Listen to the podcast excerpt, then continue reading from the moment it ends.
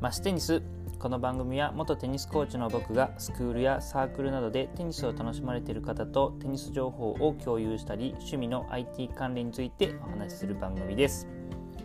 はい、えー、こんにちはマシコです、えー、今回ですね24回目という形になります。よろしくお願いします。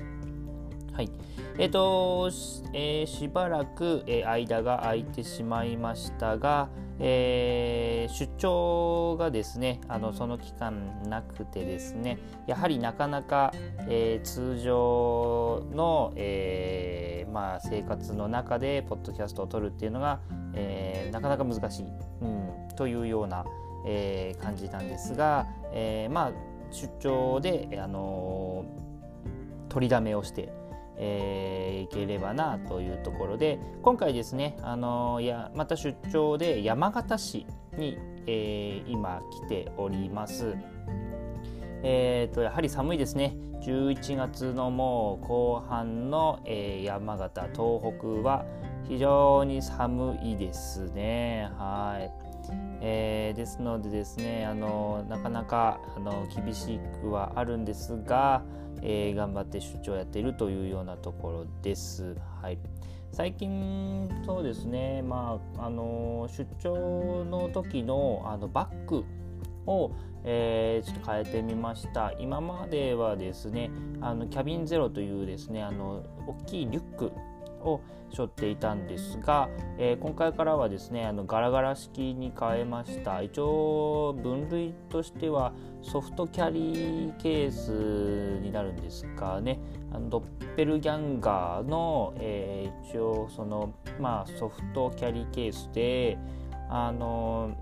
まあ、ガラガラにもなるし背負えるしっていうような、えー、感じですね。はい。まあ、それにちょっと変えてみたということで非常に今のところいいですね。一応あのあんまりあの飛行機乗る機会あの少ないんですが、えー、一応機内持ち込みサイズの、えー、一番最大のやつで40リットルぐらいあるのかな、はい、のやつにしているので、えー、今後ですね、あの北海道等の出張があればですね、あのぜひ持ち込んで、えー、いきたいなと思います。やはり持ち込めると楽ですよね。あの待ってる時間、あの荷物預けた荷物待ってる時間がもったいないですし、あのやはり裏でかなり雑に扱われてるということなので、うん、あのやはり預けないでですね機内持ち込んで、えー、そのまま、えー、サクッとかあの出ることができるっていうのは非常にいいかなと思いますしあの、まあ、1週間のあの出張、まあ、4泊5日の出張でもあの40リットルぐらい、まあ、あれば十分かなとあの結構ぎゅうぎゅうではあるんですが、あの荷物を極力減らして、えー、いければなというところなので、えー、まあ、そのサイズで頑張って出張を、え、しているというような感じでございます。はいえー、ではですね、え本編に続きたいと思います。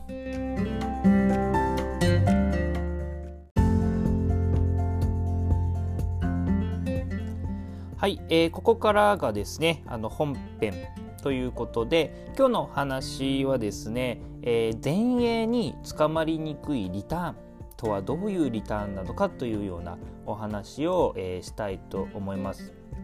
えー、結構ですねリターンってあのすごく難しいと言いますかあの相手がサーブなわけですからでサーブって、えー、唯一ですね誰にも邪魔されずに打てるショットになりますので、まあ、当然ながら速いボールが来ますし、えー、ストローク等ではない角度ですね。やはりこう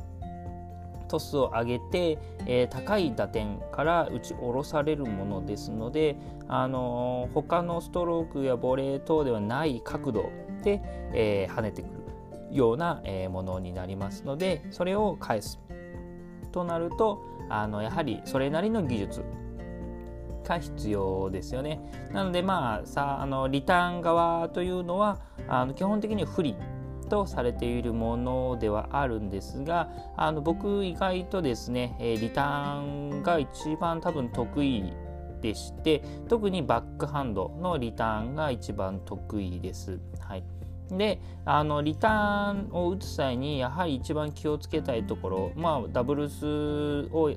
やってるというような前提で話しますがやはりですねリターン打って、えー、それが相手の前衛に捕まってしまうっていうことが一番、えー、避けたいところではあるんですが一番まあ捕まりやすいところではあるというようなところですので、えー、そこで、え、捕まらないリターンっていうのはどういうものなのかというとですねまずは、え、ポジショニングでですねあのできるだけ前で打つっていうことがまず一つですね。あの前衛が、えー、触る、えー、タイミングをあのずらしてあげるといいますかやはりこう、えー、ベースラインの後ろで打っていると前衛までネットまでの距離がありますので、えー、打った後ですね前衛が動いてきてポーチで、えー、捕まってしまうっていうところが、まあ、前衛のやりたいことだとは思うんですが、えー、その、え、時間を与えないっていうことですね。ですので、あの一歩前ですねさ、え、ベースラインよりも一歩前に出て、えー、早いタイミングで、えー、返してあげることによって、えー、ネットまでの距離を短くすることができますので、えー、その分捕まりにくいというような、えことが、えあります。はい、で、え前で打つとなると、え同時に何が必要になってくるかと言いますと、えライジング気味に打つ必要があります。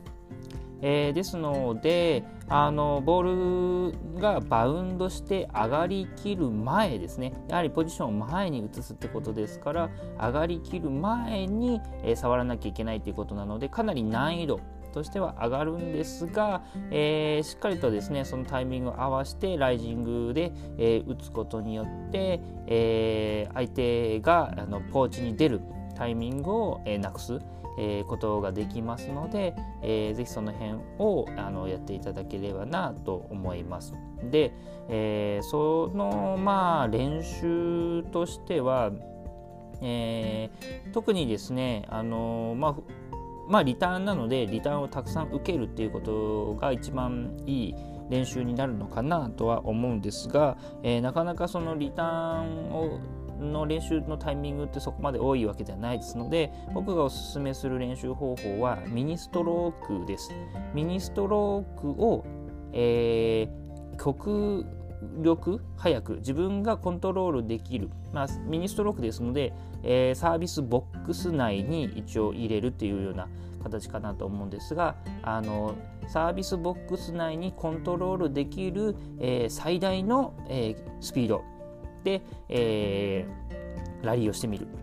っていう練習です。えー、そうなってくると、えー、どうしなきゃいけないかというと、えー、割と早めに来るボールに対してそれを、えまあ、やはりライジング気味に打っていかないといけないっていうことですよね。あのバウンドして、えしっかりと下がってきてから打つってなると、えサービスラインよりも全然後ろに立たなきゃいけないです。あのミニラリーですのでサービスラインのちょっと後ろに立ってるかなと思いますので、えー、相手がやはり早めのボールを打ってきたら基本的にはもうライジングの、えー、タイミング打つタイミングになるかなと思いますので、えー、ライジングに、まあ、強制的になるっていうこととライジングにえなるボールを、え、相手のコートに収めなきゃいけないわけです。これリターンも一緒ですよね。ライジングで打つボールを相手のコートに収めなきゃいけないですので、えー、面を少しこうかぶせるように打つ、まあ、スピンをしっかりとかける、えー、ような面の作り方ですね、えー、を、えー、やって、えー、それで、えー、返す。っていうですね、まあ、ライジングのボールをこう下からこう上がってくるボールを上からこう押さえつけていくというようなえー、打ち方が必要になってくるんですがこれが非常にこうリターンの打つ感覚と似ているんですね。えー、ですので、えー、そういうですね、うん、高速ミニラリーといいますかね、え、早めできるだけ極力速い、え、ボールコントロールできる範囲の速いボールをお互いにミニラリーでやるっていうところが、え、非常にいい、え、練習になるのかなと思います。で、それを、えー、練習、まあ、そのリターン、リターンというかライジングの、え、タイミング、え、感覚がつかんだら、え、それをリターンの練習の中で活かしていく。はい、で相手が、まあ、トスを上げて、えー、ラケットを振り切るぞというタイミングで、えー、ベースラインぐらいに立っていたものを一歩前に進んでスプリットステップをして、えー、さらにまたもう一歩前でっていうタイミングで打つというのが、えー、理想ですね。はいこれすごく難しいですタイミングを取るのも難しいしライジングで打つっていうのも難しいしライジングで打ったボールを相手のコートに収めるっていうことも難しい技術なので結構大変ではあるんですがこれができるようになると非常に、えー、リターンが得意になってくるのではないのかなとは思います。で、えー、最後にですねあのリターンをする上で、えー、一番大切なことは、えー、状況判断ですね。あのどどんな相手に対しても前に出ていくリターンをするっていうことは、えー、無理です。えー、相手のサーブがすごく速い人もいれば、えー、ゆっくりな人もいればこう曲がってくる人もいれば跳ねてくる人もいればっていういろいろなサーブを打つ方が、えいますし同じ方でもフラットサーブを打ってくるタイミングがあれば、えスピンサーブを打ってくるタイミングがあればっていうことでさまざまなサーブを打ち分ける方ももちろんいますので状況判断ですね。この方はだいたいこういう傾向の、えサーブを、え打ってくる。で特にファーストの時はこういう傾向で、え、セカンドの時はこういう傾向でっていうようなことをしっかりと、え、もう、え、試合の序盤でしっかりと観察をしてで、えー、その、えーまあ、ここのタイミングではこう打ってくるだろうということを予測して、えー、前に出るなり後ろにステイするなりっていうことが、えー、とても重要ですので必ずしもライジングで打てっていうわけではないです。ライジングのそのですね、えー前に一歩前に出て打つリターンが有効な場合っていうのは、えー、特にセカンドですね、えー、セカンドはファーストよりももちろんゆっくりな、えー、サーブになることが多いですので、えそこを、え狙う。もしくはスピンサーブを多用する方。えー、相手には、えー、跳ねてくるわけですから、えー、跳ねてくるということは後ろで待っていても、えさらにこう後ろに下げられてしまう、えなんだったらキックしてきたら少し曲がってくるというようなあのことですので、えー、そういう場合も上がりきる前に打ってしまうということが必要かなとは思いますので、えー、ぜひですねそういう、まあ、状況を見てですねあの判断していただけたらなと思いますので、えー、ぜひやってみてください。はいえー、本日は以上ですね。はい。えー、本日も、えー、最後まで聞いていただきましてありがとうございます。もしご意見やご感想があれば、ハッシュタグ、マシテニスをつけてツイートしてもらえると嬉しいです。えー、またですね、僕が運営するブログ、マシコマンドで、えー、テニスの記事も書いておりますので、ぜひご覧ください。えー、またですね、あのもう一個お知らせで、あの最近ですね、あの